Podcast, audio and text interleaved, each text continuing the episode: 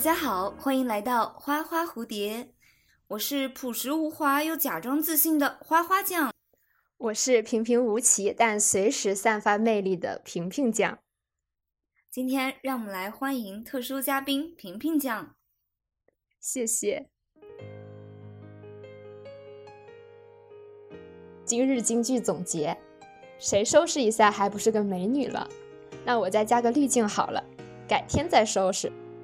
我接受我自己，我觉得我自己很好。你自信的程度和别人看到你是否自信，这好像又是两码事。就是你喜欢，我们也喜欢。大街上两条腿走路的人多的是。信心的来源之一是姐姐小时候的照顾。这谁还不是个美女了，对不对？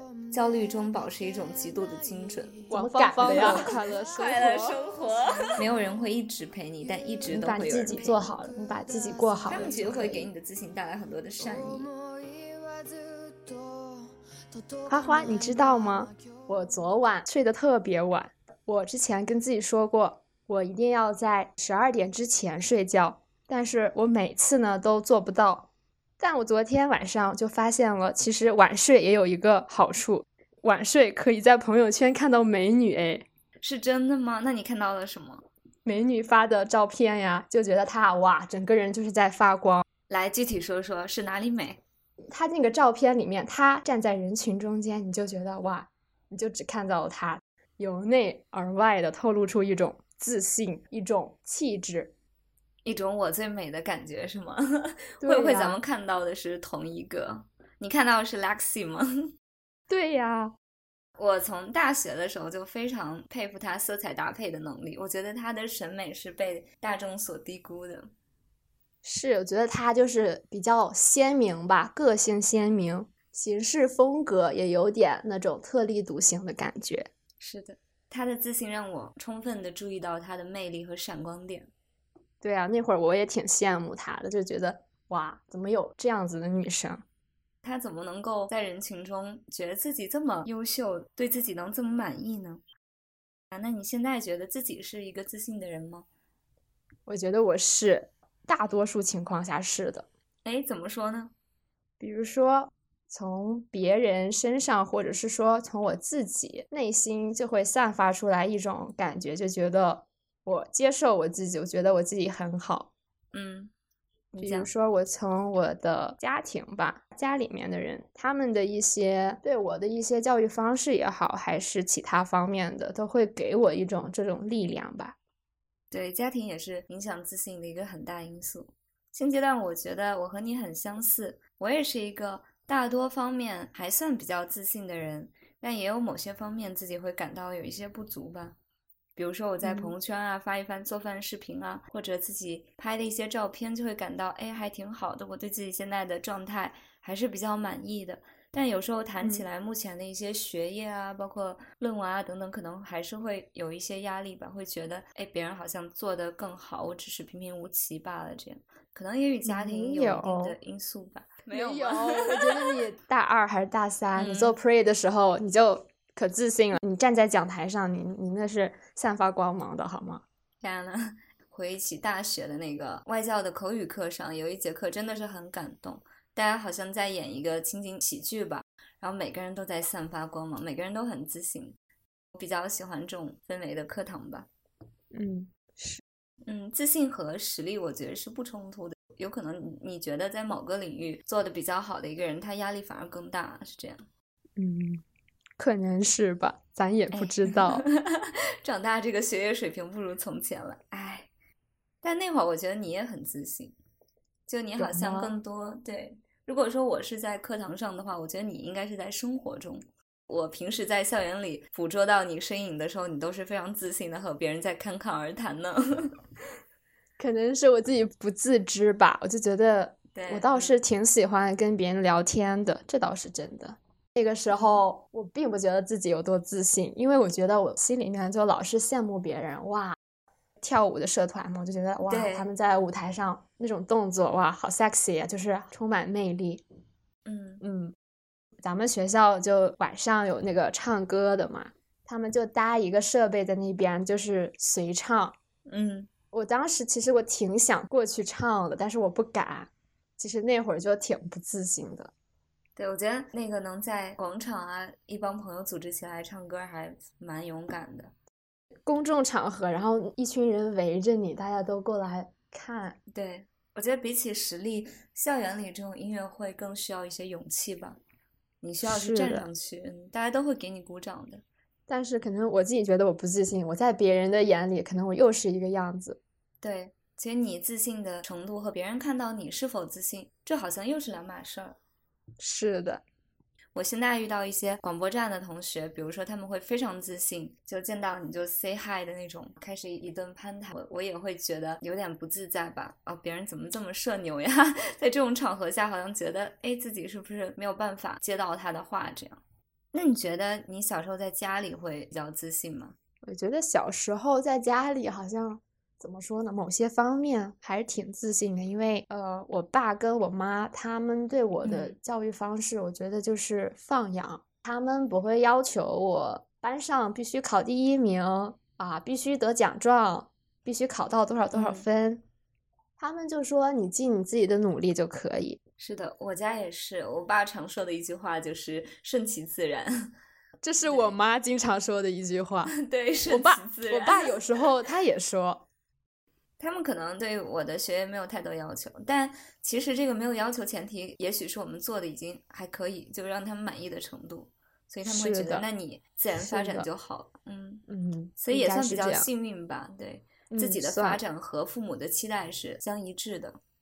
是，但是我有时候也有过自卑的时候，就觉得可能我家庭条件比较一般。看到别的小孩就是什么玩具呀，或者是吃穿的方面就比我好，然后我可能每次我想要和那个小孩一样的东西，我就跟我爸妈说，他们就可能会有点勉强，或者是有点为难，或者是找各种理由，咱们就不要买这个东西。那个时候我就会觉得，哎，为什么我没有生在一个那样就是要什么有什么的家庭里面呢？就会有这种想法。是，包括我现在看到一些小朋友，他们经常受到父母的鼓励或者买的玩具，我都会觉得，哎，怎么自己当时不是这样呢？但是现在吧，然后我就觉得，其实这些物质方面的东西，它也不能说不重要吧，就是它现在没有小时候我就看的那么重，会更多注重这个家庭带给我其他方面的一些比较滋养我的一些东西。嗯。就是让我在精神上获得了较丰富的体验，对吗？对，我也这样。我经历过这个阶段，其实比较严重的情况是在我高中的时候，因为我相当于小学、初中都在我们啊一片儿上嘛。到高中的时候，其实你是突然被放到了一个不同的群体之中。那时候，我的同学好像就可以轻易说出我这个周末去考了一个架子鼓的那个专业证书。或者我电子琴考到多少级，我就觉得是不是我的家庭好像嗯没有提供给我这样一个这样的生活环境，对对，让你也去学这些东西。对，也许我并不是很喜欢，但那时候就固执的觉得，为什么那些市里的孩子他们就和我他们就可以啊，我就不可以。对，但到大学好像是自己的观念又转变了很多，而到现在的话，其实觉得还好了。有是很好的，如果没有，那说明我们还有别的不同的东西，对吧？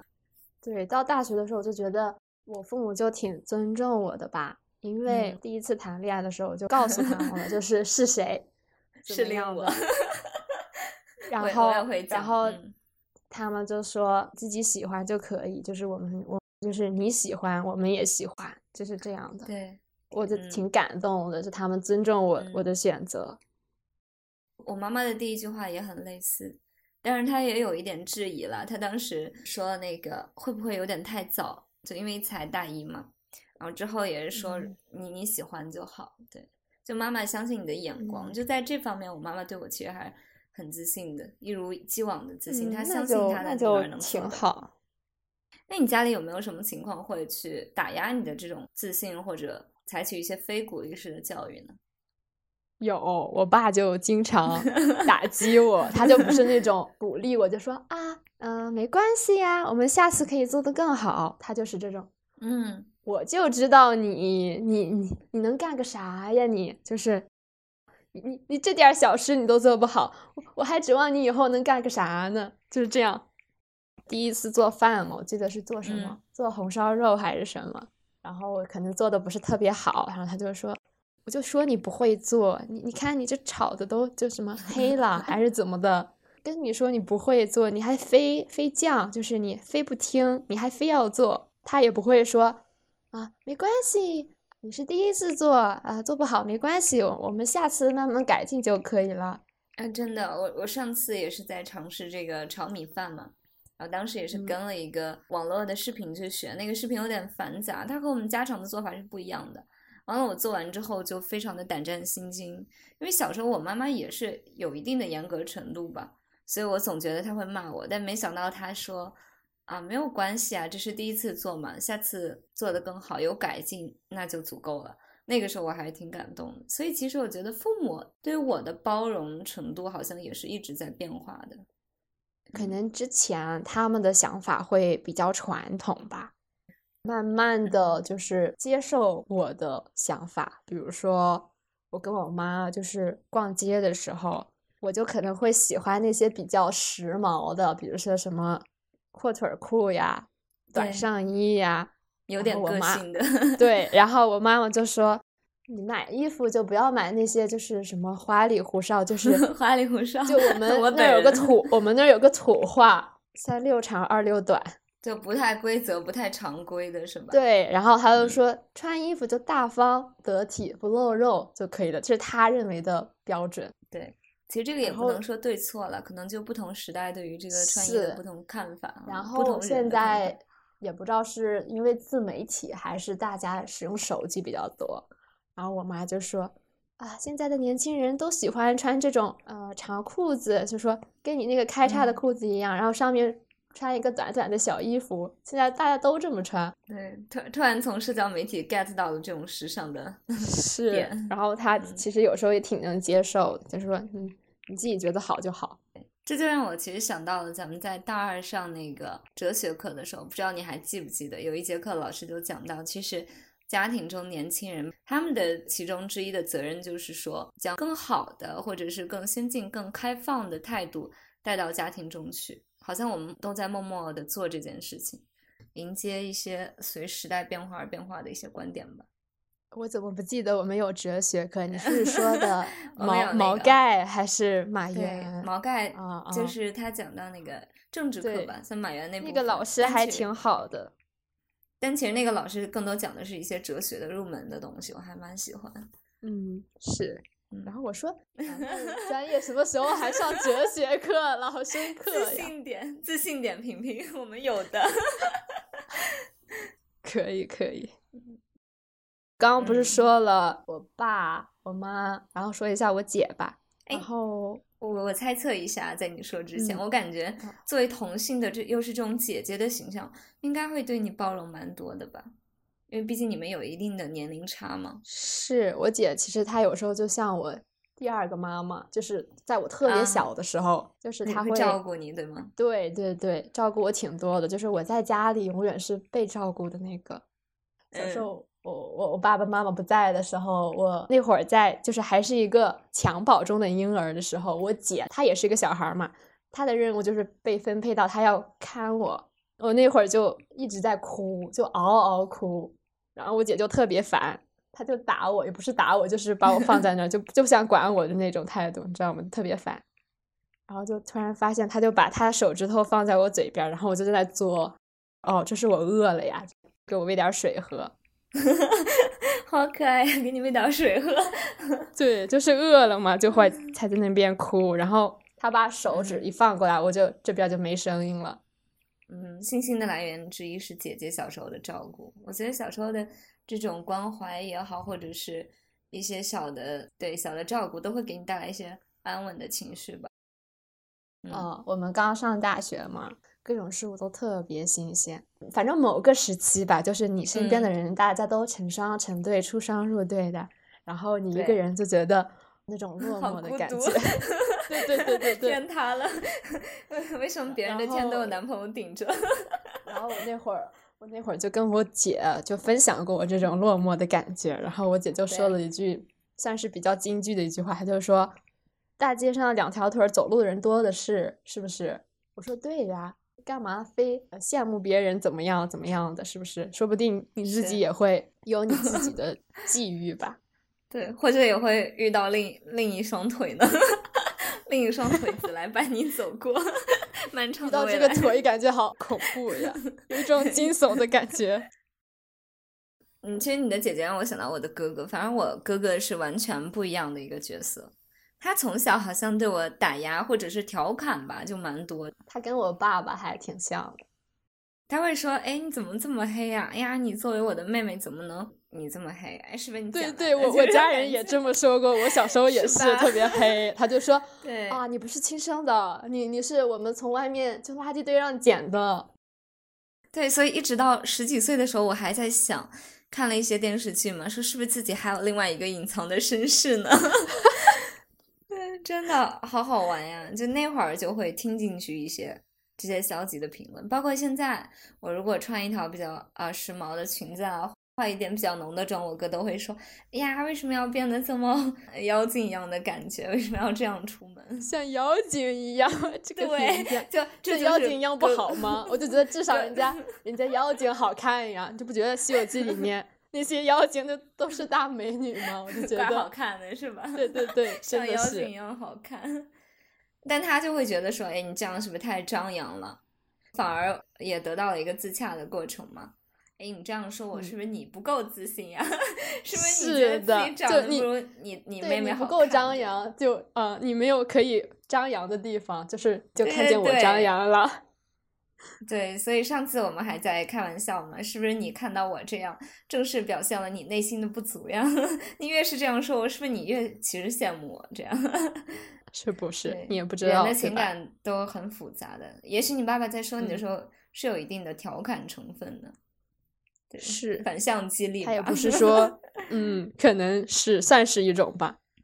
所以我觉得像你爸爸还有我哥，他可能会有一个呃自己的一个平衡点吧。他在可能在这方面，他认为微不足道的事情上来说你，但他会在一些更深层的方面去肯定你。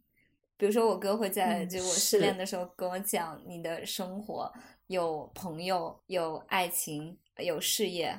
有家人，就一系列的事情，你所有的东西都是以你为中心点的，你只是失去一小部分。是，就这个时候他会真诚的告诉我，你还是很好的。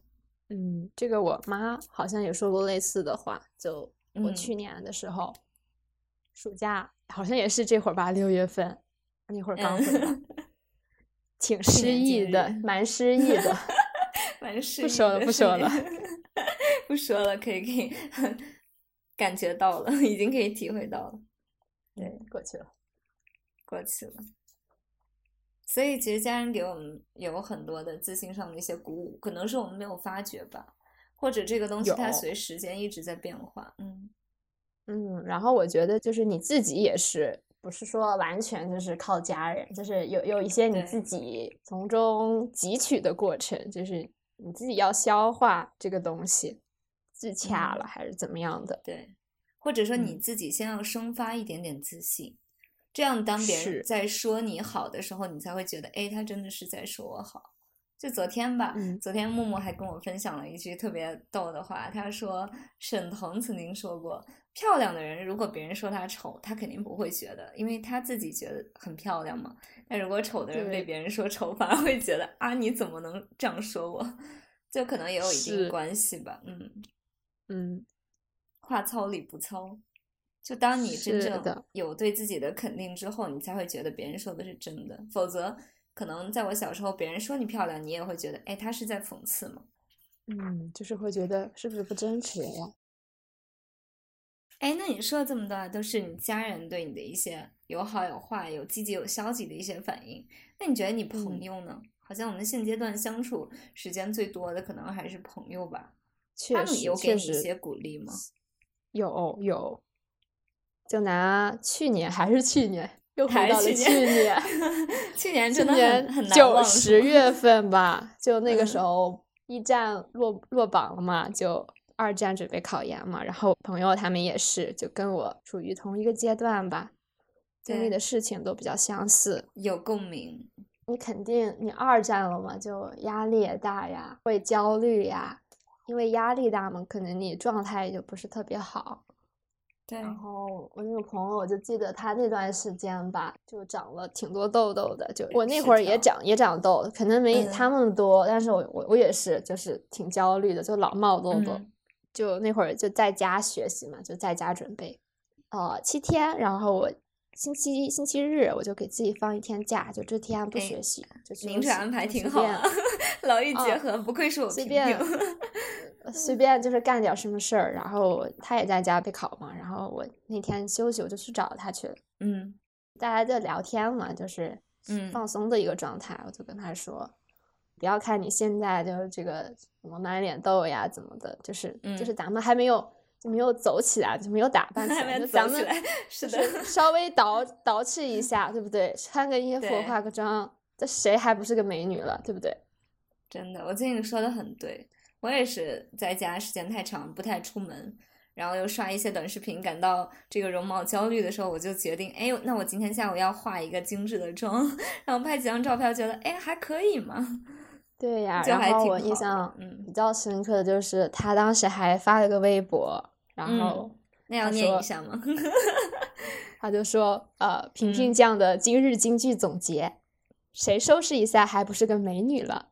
那我再加个滤镜好了，改天再收拾。然后就配了他两张自拍照嘛，就是很好看呀。我觉得，我觉得你的朋友真的很好看。都抛开自信不说，他就他这个容貌就是姣好，就就很漂亮。嗯，对呀，就是觉得不需要，就觉得自己怎么这样不好那样不好的，这种比较 down 的时候嘛，也也会说啊，觉得自己嗯哪哪都不好。对，哪哪都不好，好像一事无成，什么都干不成了。但那个时候，我就怎么跟自己说呢？我就说，我也是个普通人呀，我为什么不能允许我自己不好呢？对不对？对，我一直总是高兴的，我总是充充满阳光的，这也太太太离谱了，不太对吧？对，嗯，我我总感觉正常的事情感没有那么多，没有那么充沛。嗯，然后除了这件事情，就是是我对算是我对我朋友的一个鼓励吧。其实我朋友他也有鼓励到我，这又是另一个朋友的故事了。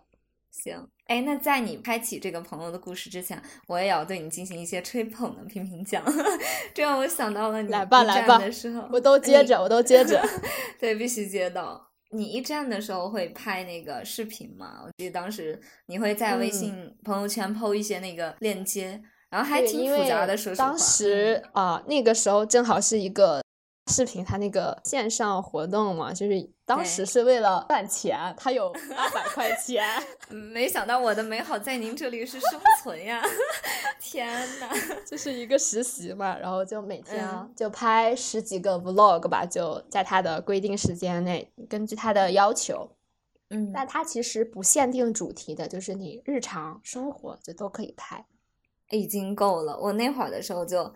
还挺麻烦，点开你那个链接。但当时我为了看你视频，我我不得不欣赏完他那个广告之后 再去看。但那会儿我真的觉得是你在放光彩的时候，就当每个人都很焦虑的时候，你在焦虑中保持一种极度的精准。我这个语言学，我今天就看一张，我去朋友的家，哎，他家刚打扫完，我去看，这样，那非常的闲适。但是你知道，我我那段时间其实我并没有觉得自己你说的所谓的我在放光。对，嗯啊，我第一次录那个自我介绍视频的时候还挺紧张的，然后面对镜头也有点不知所措。哎，但其实结果是很好的。啊，慢慢的就是你录多了，你对那个镜头就也不恐惧了。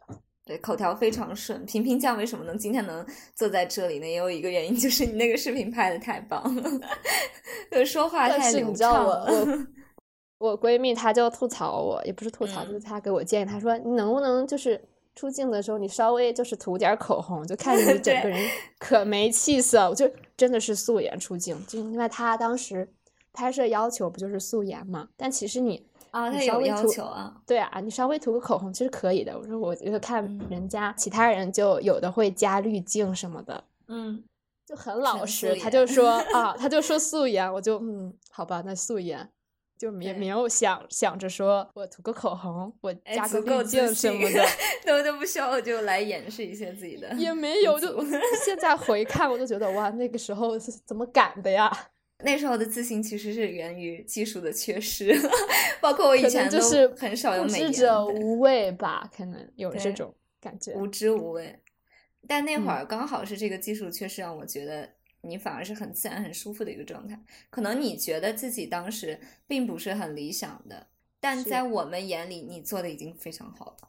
就在那个情况下，还能去享受生活，然后你去逛超市。陪家人，然后做一些因为其实那个时候就觉得就是还在看课本的阶段嘛，就备考还没有那么的紧张，因为还不到暑假嘛，就是上半年，就是大家一般一般开始的时候是在假，就是一般在暑假或者在下半年有一个冲刺是吧？所以还是挺好的那个阶段，这样的想法。谈到这个发现你给我评论了，就 蛮蛮勤的，就老 老有你的评论。就是我都会看，或者我会收藏，就放着看。因为他说实话，讲一点私心的话，他就会给我带来一些情绪上的安抚。就像你现在看一些 UP 主的那个比较悠闲的闲适生活的，是比如说王王芳芳的快乐生活，快乐生 活，就他特别慢，就他 找一个工作，什么一个月一千块钱还是两千块钱？对，但他很享受吧？我觉得在那个时刻他是很自信的。有看到你的影子，所以每个人的生活中都有一部分的王芳芳。对我，我也有看到我自己的影子在他的身上。其实他展示出来的也只是他生活中的一部分自己，但这个刚好又是我们的一个共鸣点。嗯，是的。好，那你讲讲你那个朋友吧，你给他什么鼓励了？他他给我的鼓励啊，他给你的鼓励哦，真的受到好多鼓励，好幸运哦，幸运的评评价。啊，大家应该也知道吧？反正我朋友圈就放他嘛。最初我对他不是说我喜欢就是说唱，然后我才去关注他的，就是嗯，看了他一个 B 站的采访还是直播什么的，嗯，当时第一次感觉哇，这个人蛮有意思的哈，说话挺有梗，然后又搞笑又幽默，然后是一个偶像对吗？算偶像类的。嗯，怎么说呢？现在说偶像是不是容容易塌房？是不是容易塌房？他也他也不算是偶像吧，但是他他确实有一种给我引导的一种这种作用。嗯，表达出他的一些价值观或者说是想法的时候，就是从内心深处我是认同他说的。对，比如呢，他有说过，就他那个采访说，没有人会持续的陪伴你。走过生命的某个阶段，好像是这样说的吧？啊，我我有听过类似的，就是说没有人会一直陪你，但一直都会有人陪你。对对，大概就是这个意思吧。然后我想了想，听了这句话，我就会哇，想想哇，确实好像确实是这样。那会儿我自己也比较 down，然后他他说的一些话就比较有鼓励到我，就是觉得他有时候会引导他的粉丝嘛，说粉丝说失恋了或者是怎么样，然后他就说。精力多放在自己的身上，他就会这样引导粉丝。先不要管其他的人怎么怎么样，也不要管别人对你的评价是怎么样，你把你自己做好了，你把自己过好了就可以。嗯，就是更多的要多关心一下自己，对，把焦点放在自己身上。是是，他就会这样去引导粉丝。我觉得他这一点是，我觉得他做的还挺好的。对，这可能就是一个正面的人物，给大家带来一些积极的影响。嗯。但是他也自己的，好像在娓娓道来。但是我也不是说他有多么多么的好，因为这人人嘛，总是多方面的，是吧？嗯，是肯定是我看到了他身上比较好的一面。嗯，我现在其实啊，我也会 很愿意去听一些美妆博主的一些鼓励啊什么，比如说大家谈容貌焦虑，对，就那个对什么和素颜和解和解，我之前啊也有看到过，嗯。其实我不太想去说这些话题，其实是有争议的。但是我有时候是挺容易被他们那个情绪所带动的。我觉得这一点反而是我们可以从中汲取到的一些比较简单的、容易的一个自信来源吧。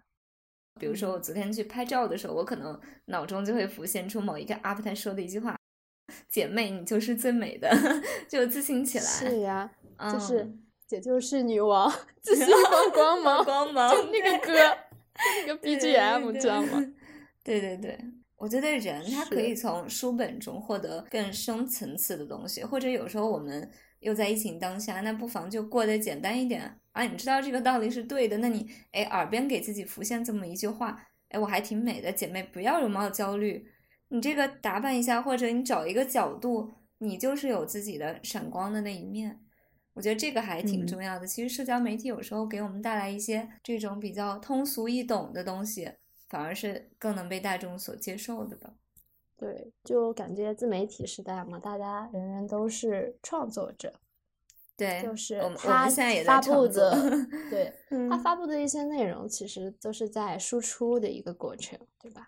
对，也是自信的一个展现吧。他敢于去讲这些东西，嗯，是的。你刚才说你化了妆会觉得就自己很自信很美，对吧？对。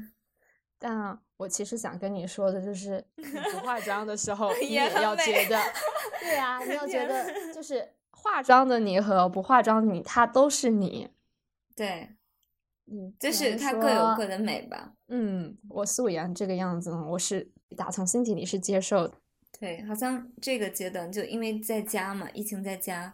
在这样的情况下，好像自信变得更多了，因为你有很多时间去静下来，去端详一下镜子里的自己长什么样。我我还特意在自己身旁放一面，就是他，嗯，就给了你一个你冷静下来思考的时间。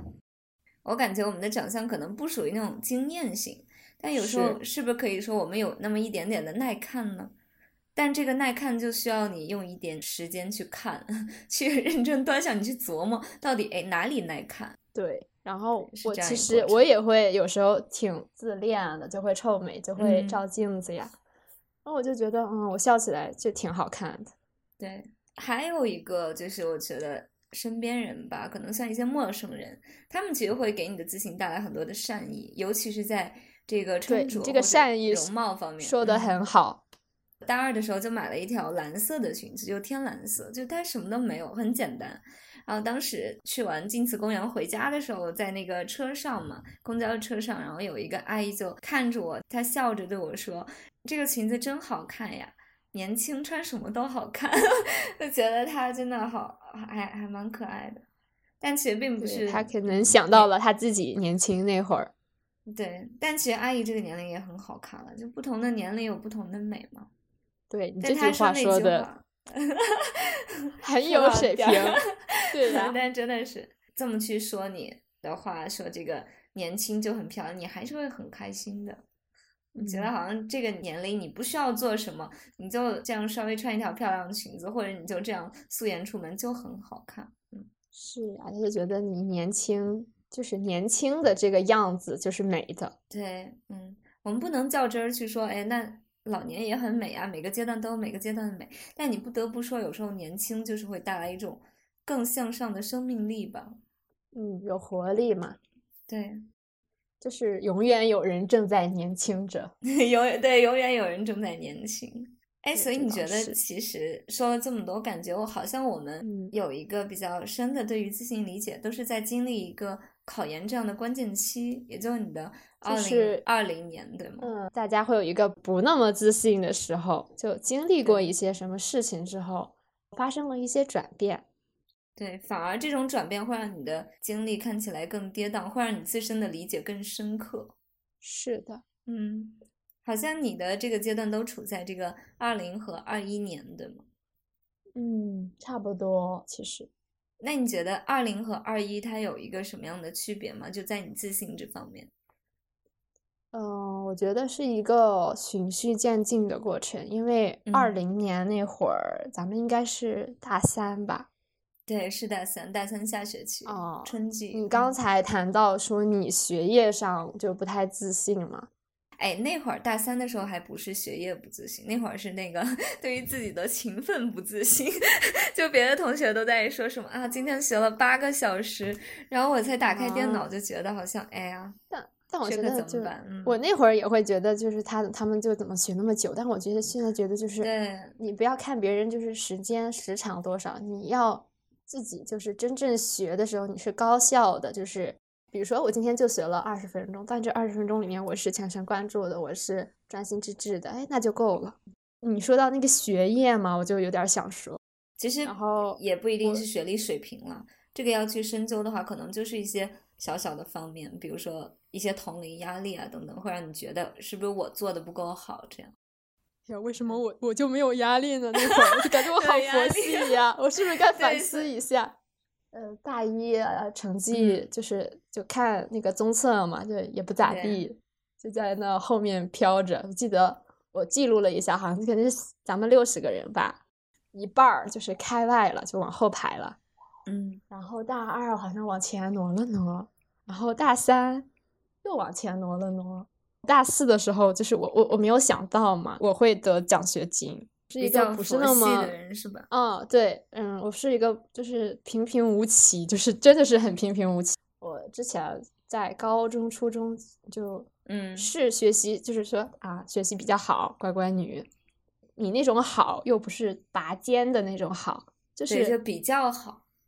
不算最好，但是你又不差的那种，就就在中间那块儿，就很难受，就就这个状态就一直持续，嗯，一直持续着。然后我就看到了我循序渐进的，就是在学业上那个排名就从就在升，是吗？一年一年的在升，对对，底气是自信的来源，就现在有哇，原来我就是还可以哈，嗯，挺开心的，意外惊喜，但其实都是你努力得来的了。我感觉我自身比较艰难的一年，或者没有自信的一年，就是二零年吧。啊，当然也是备战的时候，当时就经历了一些事情。那会儿也是有一些朋友会出现，他就会每天的去鼓励你，或者他的那种鼓励对你自信的一个激励，并不是说言语上的，他会用陪伴去向你证明，而且你足够好，我愿意和你在一块儿。就这种，我觉得还蛮重要的。嗯，因为我当时其实是会和一个朋友。就隔几周去看一部新上映的电影啊，就一般是一种温情片或者励志片。那我好像就没有你说的这种必须要这种陪伴的这种，我可能更多的是来自于我脑袋里边想的一些东西，就是来自于我的精神世界吧，或者是嗯。别人啊，他们有一些对我的鼓励，就是觉得就有一个学弟嘛，他之前就。和他关系也比较好吧，他他就会鼓励我，就说，嗯，我经过图书馆的时候，就每天都有在为你加油，就是天呐，祈祷祈祷你可以，就祈祷你可以上岸，可能也不是每天吧，就反正他说过一个这样的话，天呐，就那个时候就觉得 觉得心里挺温暖的嘛，嗯，就可能就只是那一句话，我就能让我温暖，就每每次回想起来就觉得，嗯，好好呀。就这样，我就很容易被这些特别小的东西打动。嗯，但像我的这个朋友，他其实是比我大一些的。就当我是本科的时候，他已经是研究生了。所以我觉得他给我的自信上的鼓舞，反而是一种陪伴式的，就还蛮蛮有意思。他这个东西是非常真实的存在。就当你这二零二零年艰难的度过，迎来二零二一年新的春天的时候，你会觉得。哎，他的那些陪伴给你带来的力量是很坚定、很坚实的。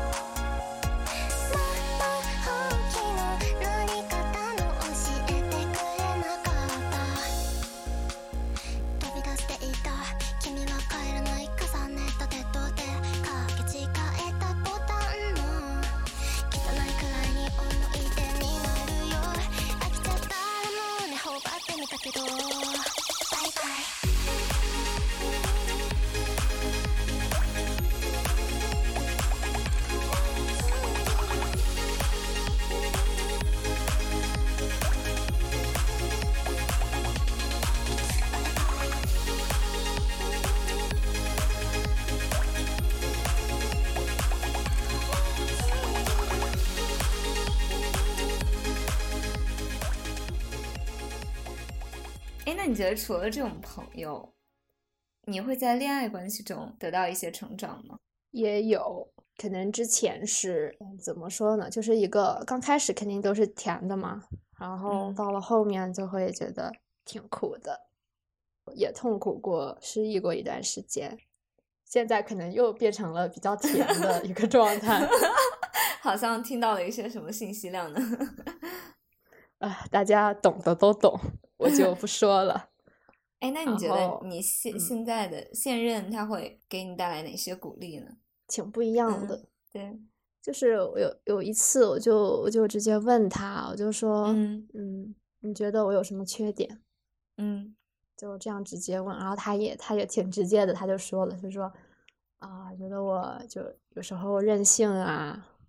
然后懒啊，然后记性不好，就是他每次跟我说过的事情，就肯定他跟我说过，然后我说，他说还蛮直接的，是吧？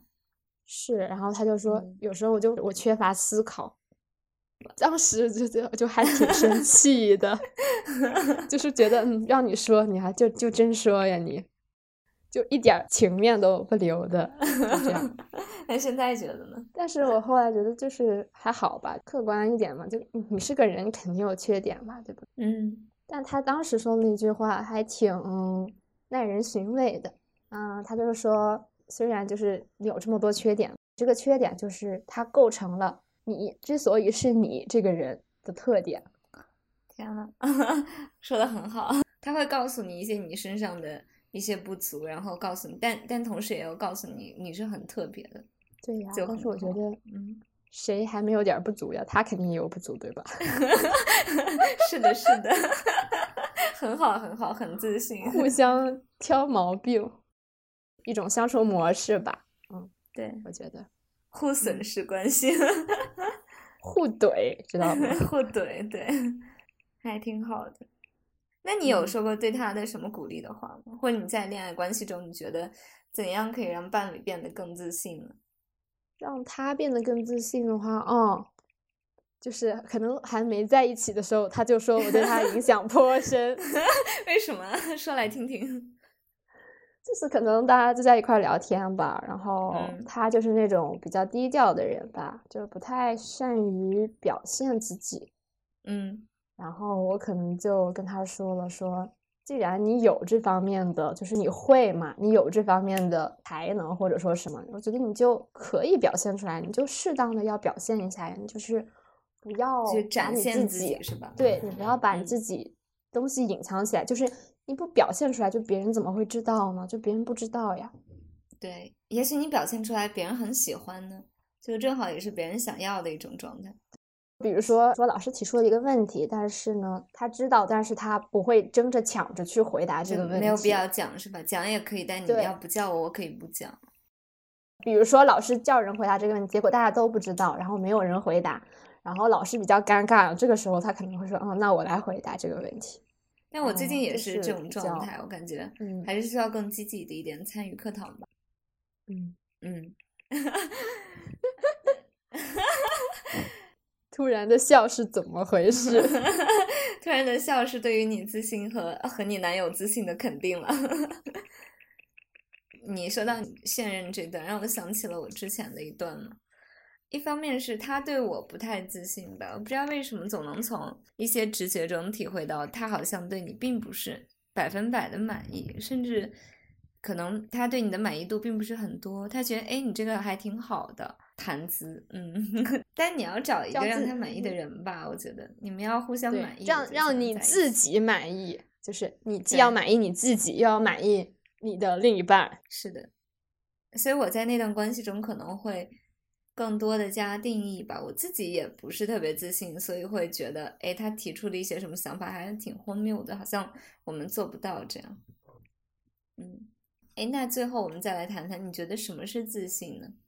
我觉得就是你对更多的是和自己的一种自洽，或者是接纳自己，就是你悦纳自己了，就觉得嗯啊，我是多面的人嘛，就是比较丰满的。可能我会有情绪 down 的时候，我自己是接受这件事情的，我允许自己情绪 down。我状态好的时候，我又我也觉得嗯，我我真的就是我很好。从我自己本身中跳出来，然后以一个旁观者的角度再去看我自己，对我可能也会这样，嗯，就觉得嗯，你你这样也没关系呀，呃，就是需要时间来恢复、来消化的，对吧？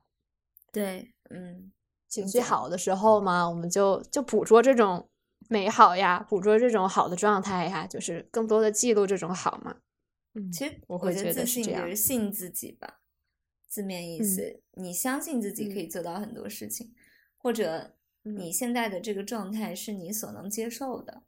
对，就会这样。那那又能怎么样呢？管他呢，先自信今天的是。对呀。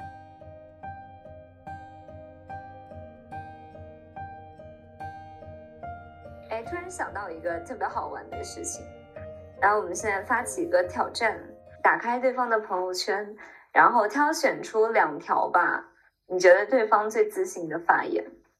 或者是他抛出的最自信的一个内容吧，就是我打开你的，然后你看我的，对吗？对，然后深情的读出来，虽然就有点，让我看看，不会是三天可见吧？然后翻出来就没不可能，你都能看到我前年、大前年的，好吗？可 以可以，我们可以找到对方觉得最闪光的时候，或者你从这个朋友圈里看到对方状态最好的时候的一条内容吧。嗯，然后我们深情的把它朗读出来。让我找找，就有一个吧，就是这个，你发的是春天，然后有一个小树。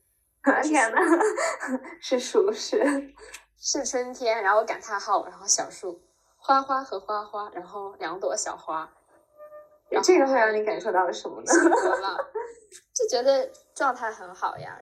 春天嘛，就是比较万物复苏的季节嘛。嗯，但其实那个时候就不太开心。照片，对。哇，我竟然挑选到你不太开心，我这是不是翻车了？啊，还好，但是就开心和不开心是并存的吧？因为四月刚好遇到一个比较特殊的朋友，最后但最后就发展也不是那么的尽人意吧，就情感有些回落。嗯，但他给我也带来很多力量。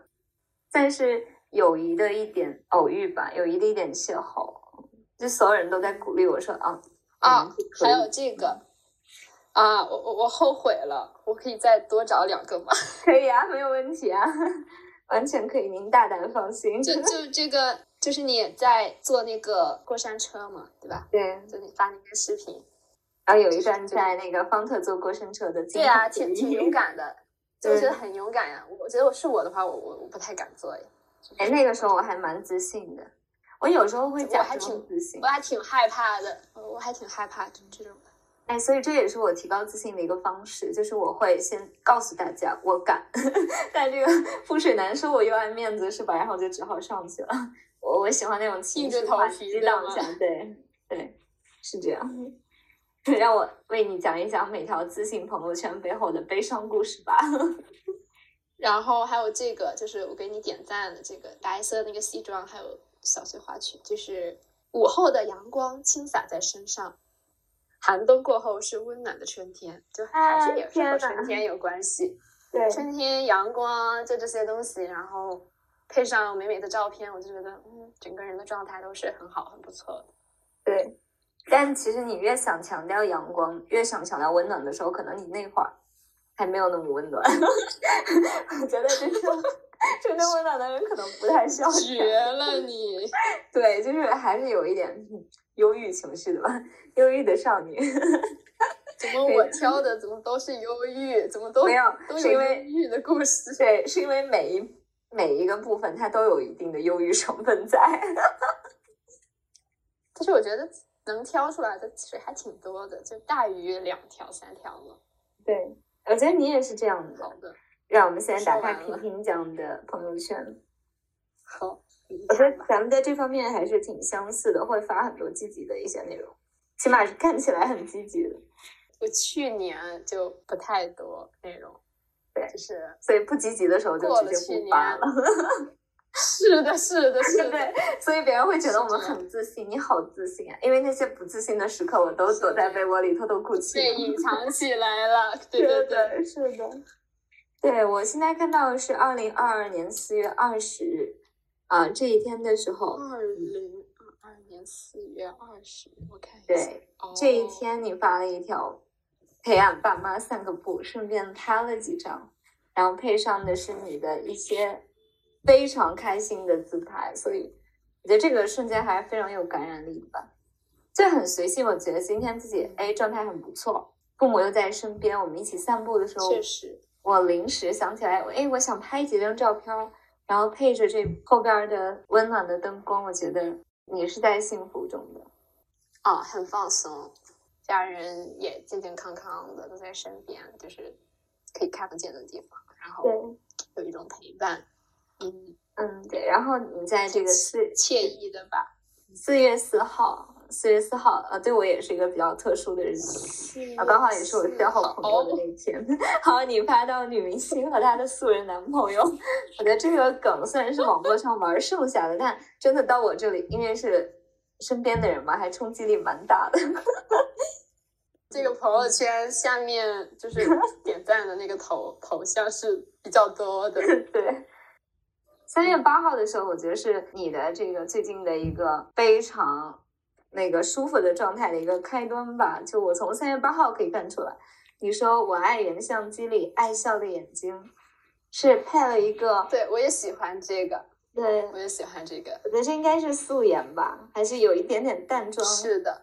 没有，可能是因为我的手机它拍照就很好看，所以我就哦，不是手机好看，是你好看好吗？所以我真的看到这一条朋友圈的时候，我特意去看了一下你的这个签名啊，你的签名只是拒绝被定义，我是我自己。然后我又看了你的这个背景图，包括你的。头像还有你的名称，因为我总暗暗觉得你是不是恋爱了？就你是不是正在一段非常美好的关系里面？因为你的眼睛真的是充满了异样的、格外的光芒然后结果还真是，对，可能是这个营造的氛围让你成功的觉得我是哇，好自信呀。对，其实有一个自信的有另外一面你不知道的。对。就是可能就是假装自信吧，但有些东西你假装假装的呢，后来好像觉得，哎呀，还真是，我好像真是这样。所以在自信这方面，假装反而慢慢的给自己一个心理建设的一个过程。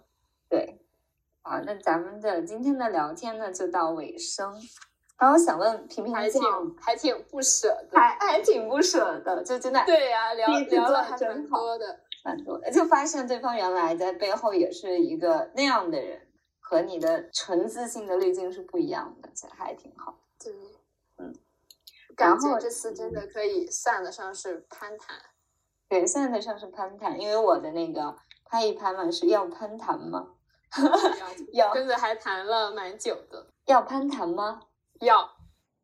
我是花花，我是平平，花花瓶子，管他呢，先自信今天的。她也是谁的妈妈、女儿啊、妻子啊、朋友姐妹啊，她和他们的想法、梦想啊、自由啊，不可爱吗？她名字叫做 Lisa，Lisa 她想留长发。想了很久，钥匙留了，也只能藏在手术帽下，用发卡打挂，不怕回到外面只一枪呀，内心不安，想法。我说哦，别太在意 no，你不仅善良可爱，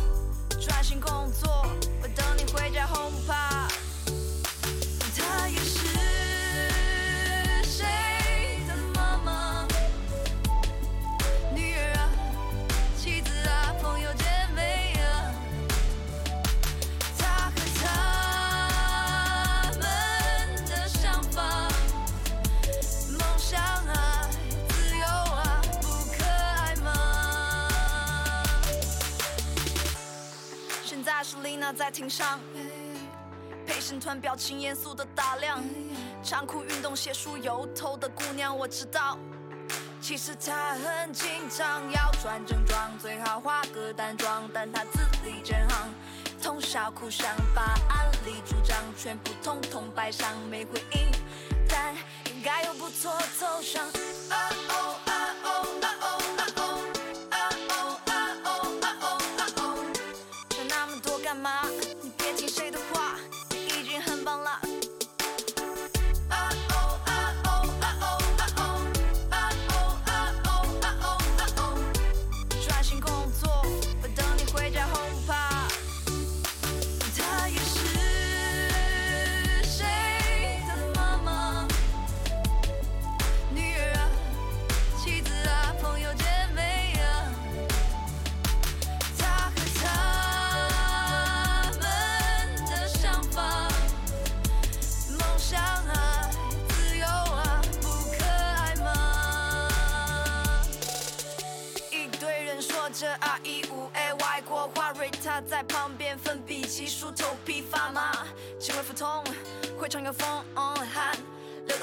受不受控，